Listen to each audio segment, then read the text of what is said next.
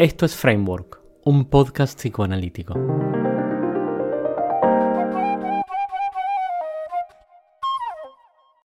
Hola y bienvenidos a un nuevo episodio en el que vamos a seguir hablando acerca de la pasión.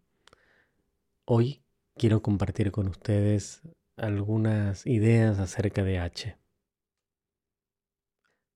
H. Odio.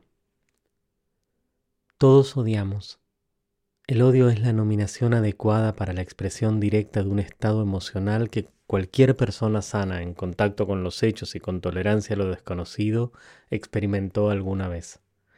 El odio no depende del objeto odiado, sino de la matriz relacional de aquel que odia. El odio se siente, se ejerce, se muestra.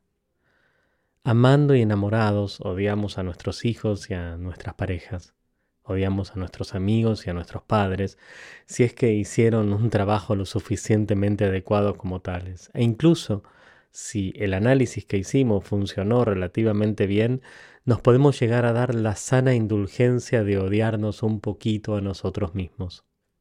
Como analistas vemos que pacientes creativos y vitales odian, que el odio es un fuego hábil, el odio es una experiencia emocional que forma parte del espectro emocional humano tanto como el rojo y o el azul forman parte de nuestro espectro visual. El odio es rojo, bordó, púrpura. El odio arde, es como una flama.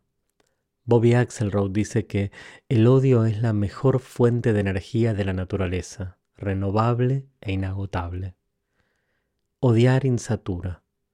Odiar implica ver, tolerar la cualidad negativa de los hechos, todo lo que el hecho no es por mérito propio, lo que el hecho no tiene, lo que el hecho no representa. Odiar favorece ver la brecha en el muro del amor cristalizado. Mientras que el amor respeta y ve la realidad por lo que la realidad es, el amor la respeta viéndola por todo lo que no es. Si uno no fuera capaz de amar, no podría nunca tolerar el contacto directo con el objeto de amor que favorezca el conocimiento del mismo. De igual forma, si uno no fuera capaz de odiar, no podría nunca evitar el deslizamiento frondoso hacia la idealización con su consecuente alucinosis. L más H más K más W. De igual forma, te odio. Te odio es acción, es algo que te hago, no es abstracto, te hago algo. Te beso, te mimo, te llamo, te veo, te odio, te hago algo. Pero, ¿qué es exactamente eso que te hago cuando te odio? Te veo insaturado, no total, te veo falto y lleno de posibilidades de ser otra cosa, otra persona, otra versión de vos, otro. Cuando te odio te dejo de ver cómodamente y eso me molesta e inquieta y eso te molesta y te inquieta a vos. A mí me recuerda que no conozco todo, a vos te recuerda que no estás cumplido aún y que podés ser tantas otras cosas. Entre ambos, la tormenta emocional crece y nos golpea en la cara. Nadie quiere eso. Nadie quiere tener una tormenta emocional cerca o mucho menos estar en su centro. Nadie quiere perder sus significados con tanto esfuerzo atesorados. El odio necesita cambiar su gerente de marketing. La penumbra asociativa de su nombre lo hace ser una emoción despreciada y renegada, se recomienda a los niños no odiar a nadie. Odiar es malo, el odio es una emoción fea. Yo no odio a nadie, no odies, etc. Como si fuera sin costo mutilar el espectro emocional humano. El odio como una capa espesa que avanza y te consume por dentro. El odio como la puerta de entrada al lado oscuro de la fuerza. El odio como el punto de inflexión entre los buenos y los malos. Así de molesto es odiar.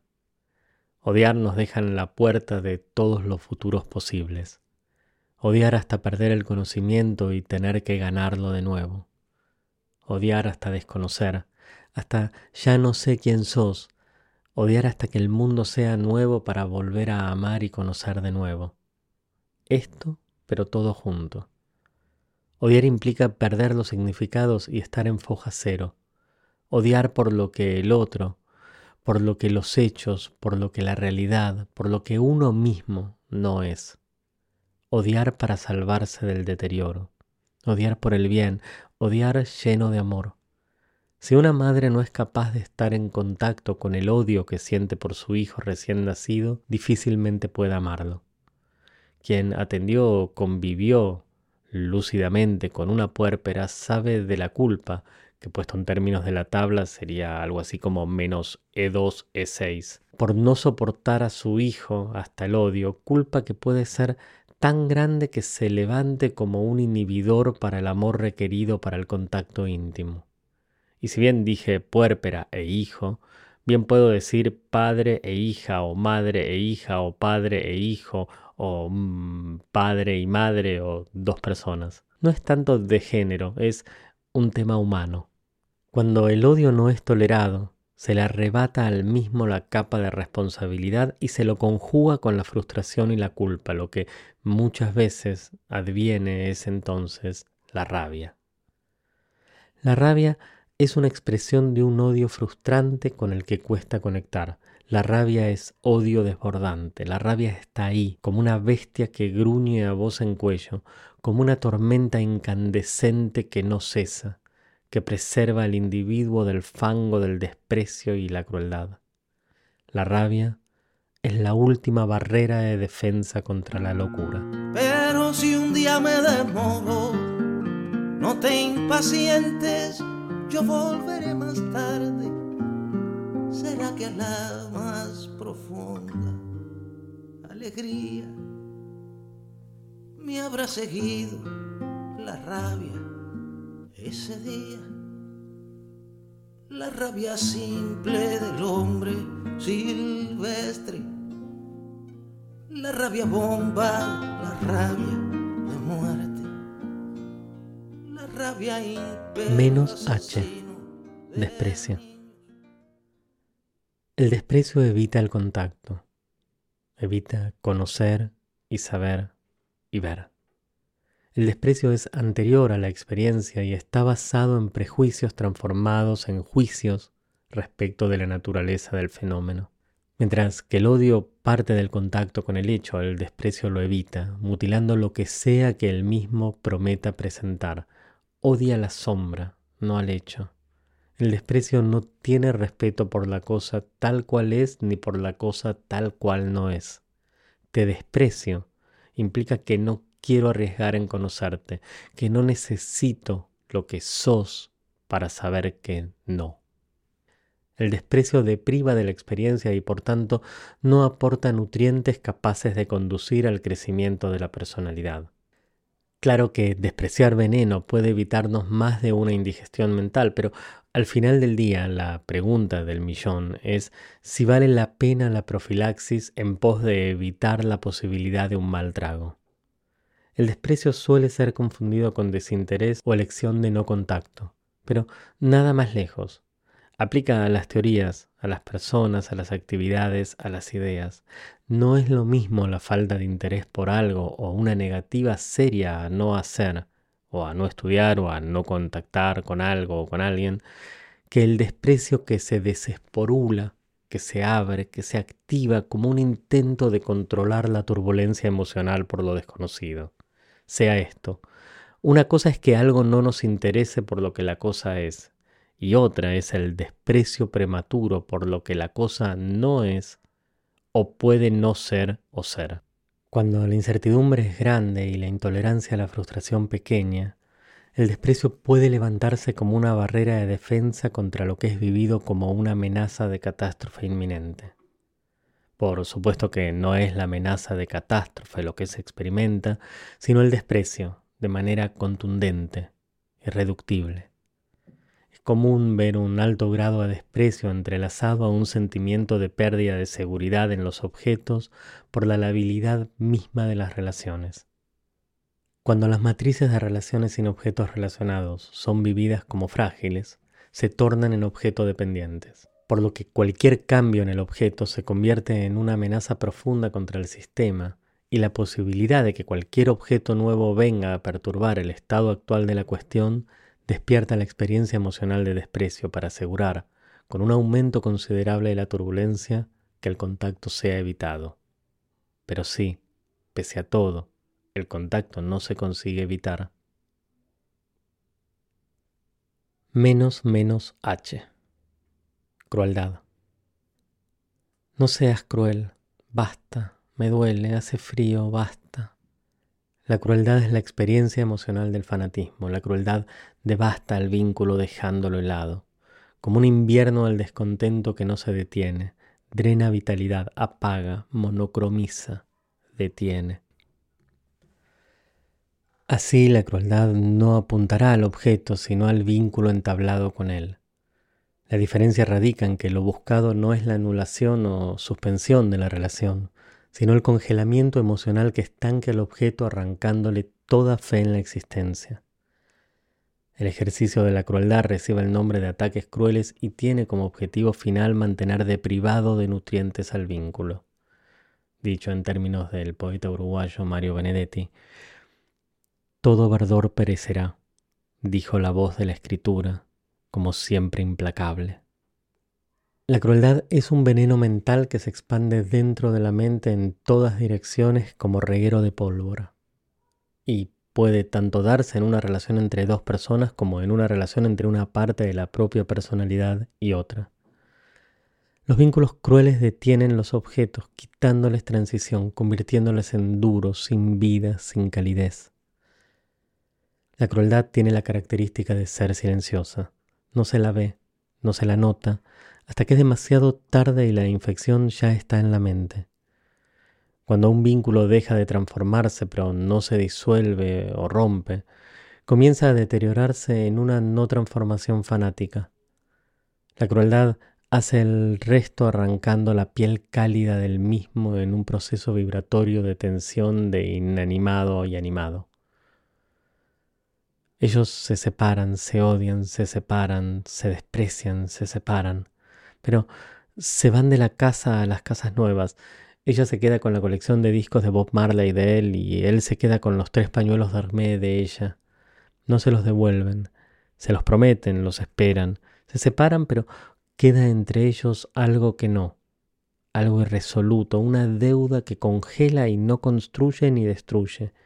Él se quedó con ellos, ella se quedó con todos. La crueldad succiona devastando el hecho, reduciéndolo a su mínima expresión vital, dejando solo restos sin valor de lo que otrora fuera lo que hubo.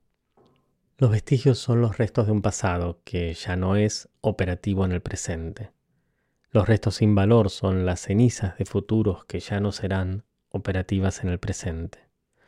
Esa transferencia no explorada, ese callo no tocado, no seas cruel, duele. Ambas partes involucradas en el vínculo cruel comienzan a perder vitalidad hasta necrosarse en un macilento no existir congelado en un espacio-tiempo tendiente a la detención.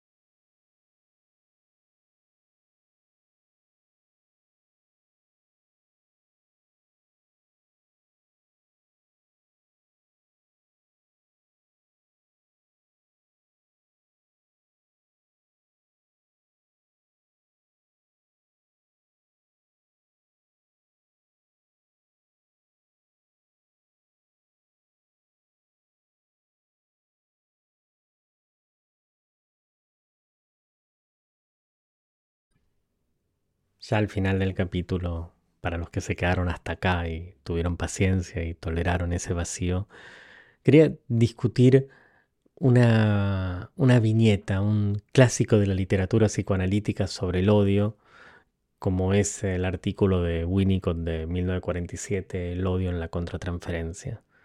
Quisiera tomar un fragmento de este artículo para pensar y discutir, no para entrar en controversia con Winnicott o con las ideas allí presentadas, sino solo para discutir el fragmento en cuestión más allá de los contextos en los que fue escrito o lo que el autor quiso o no decir. Sea esto, tomo el fragmento a la manera de anécdota en la hilera C para pensar. La referencia es absolutamente de coyuntura. En 1947 Winnicott escribe ¿Acaso en nuestra labor analítica no se presentan numerosas situaciones en las cuales el odio del analista se justifica? Uno de mis pacientes, preso de una fuerte obsesión, me resultó casi odioso durante algunos años. Ello me hacía sentir culpable hasta que el análisis dobló determinada esquina y el paciente se me hizo agradable. Entonces me di cuenta que el desagrado anterior había sido un síntoma activo e inconscientemente determinado. Realmente fue para mí un día maravilloso cuando mucho más adelante pude decirle al paciente que yo y sus amigos nos habíamos visto repelidos por él, pero que él estaba demasiado enfermo para que así se lo dijéramos. Aquel fue también un día importante para él, un tremendo avance en su ajuste a la realidad. Sin ahondar demasiado, algunas consideraciones iniciales. El analista dice que el paciente le resultó casi odioso con una clara connotación negativa respecto de la experiencia emocional y agrega, como si nada, durante algunos años. Algunos años en la vida de una persona no es poca cosa. Algunos años pueden ser nacimientos, exilios, muertes, separaciones, corazones rotos, amores nuevos. Algunos años, bien pensado, es una vida. Todos vivimos algunos años al final. El analista dice que se siente culpable siendo la culpa el poro por el que penetra lo que clásicamente se llama la identificación proyectiva, me pregunto en cómo es posible llevar a cabo un análisis con atención y disciplina invadido por casi odio y culpa durante algunos años, sin haber habido ningún tipo de intento de delinear este área para su investigación y explorar con el paciente. Pero por suerte el análisis cambia, no el analista, y entonces el paciente se vuelve agradable a sus ojos, permitiéndole entrar en contacto con una serie de experiencias emocionales a las que nomina como desagrado y define como síntoma activo y con el epíteto de determinado de manera inconsciente. Ok. Y no es sino hasta mucho tiempo más adelante que algo de esto es comunicado al paciente y se produce un día maravilloso para el analista. Y claro, también, de paso, ya que estamos, un día importante para el paciente. Además, agrega que el paciente estaba demasiado enfermo como para que le fuera comunicada la delineación de la función que, de todas formas, el analista no había podido observar de manera clara sino hasta esos algunos años después. Escuchó bien, escuchaste bien. Demasiado enfermo, ¿entendés? Cabe entonces preguntar, ¿para qué estamos en este trabajo? ¿Estamos acaso solo para ver lo que los pediatras llamarían paciente sano? Como se ve, no quiero hipotetizar nada que no esté escrito, nada que no haya dicho Winnicott. Y lo que está escrito nos lleva a pensar, a riesgo de hacer ciencia ficción contrafáctica, en qué habría pasado si el analista hubiera sido capaz, hubiera tenido el coraje de poder delinear con su paciente el área de vibrancia en la que el odio se encontraba operativo no lo sabemos, no lo hizo. Claro, nosotros, vos y yo, tenemos una ventaja de 70 años de tecnología psicoanalítica posterior a esta anécdota clínica y podemos pensar quizás un poco más allá. Es fundamental para la tarea analítica el poder delinear de manera pasional, veraz y profunda el área de vibrancia en el que se expresa el hecho dentro de la tormenta emocional que se produce entre paciente y analista. No hacerlo es mala técnica, pues atenta contra la capacidad observacional del analista, contra la fe del paciente y contra el sentido común de la pareja. Si H es experimentado por el analista es un problema de su análisis personal, pues, como es el caso de este ejemplo, produce distorsiones en el análisis. Si H es experimentado por el paciente y el paciente lo sabe, no hay mucho que hacer pues sería redundante para todos. Si el paciente no lo sabe, lo importante es una exploración del área de vibrancia de sus implicancias. Si H es experimentado en la tormenta emocional entre paciente y analistas, se requiere de una delineación del área que favorezca la exploración del área de vibrancia. Como sea, si lo que se busca es una tarea realizada en profundidad y en honesto y apasionado contacto con los hechos, H, ni L ni K pueden quedar por fuera de la exploración. Y esto debe ocurrir en el preciso momento y momento claramente en el que ocurre, si se pretende evitar, en la medida de las posibilidades, que se convierta en un lastre. Lo que el analista del fragmento compartido hace, por negligencia en la delineación del área de vibrancia, es favorecer una transformación de H en menos H, de odio en desprecio, deteriorando sensiblemente la capacidad observacional y delineatoria del mismo analista.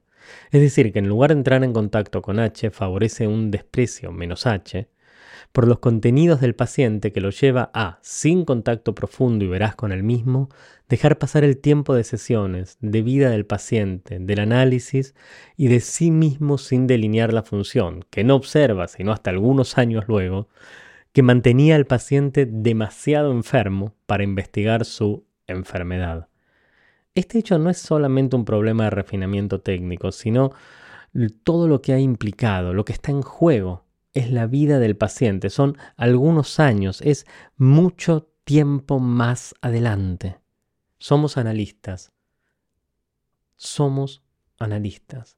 Nuestra tarea es poder favorecer el contacto del paciente con la manera especial en la que entabla relaciones con los hechos, de la manera menos deformada posible, favoreciendo su capacidad de transformarse y transformarnos. Y no podemos hacer esto enamorados de teorías obsoletas o en vías de serlo. La libertad obtenida en la utilización de un framework radica justamente en esto, en su ligereza, simpleza, profundidad y facilidad para la adaptación a las necesidades observacionales de ese analista en ejercicio. La tarea que tenemos por delante es inmensa, a todas luces, pero la posibilidad que aceptamos también lo es. Responsabilidad con nuestros pacientes, pero también con nosotros mismos y con toda la gente que amamos, odiamos, conocemos y cooperamos apasionadamente.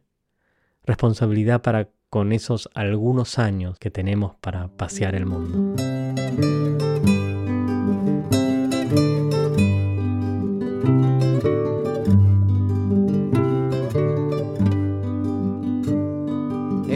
Palangana vieja sembré violetas para ti. En una palangana vieja sembré violetas para ti. Y estando cerca del río, con un caracol vacío, con un caracol vacío, cogió un lucero para ti.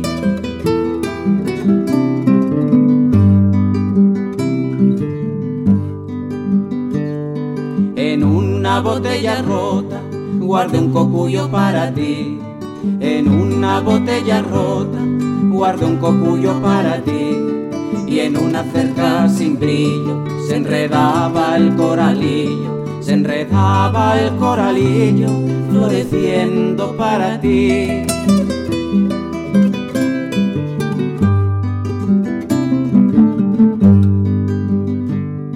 Alita de cucaracha llevada hasta el hormiguero, alita de cucaracha llevada hasta el hormiguero. Así quiero que en mi muerte, así quiero que en mi muerte Así quiero que en mi muerte me lleven al cementerio.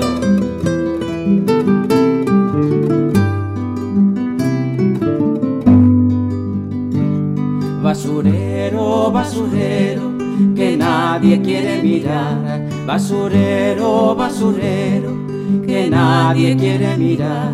Pero si sale la luna, pero si sale la luna pero si sale la luna, tus latas van a brillar.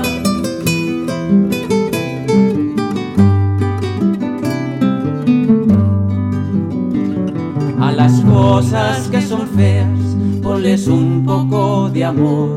A las cosas que son feas, ponles un poco de amor y verás que la tristeza, y verás que la tristeza, y verás que la tristeza va cambiando de color.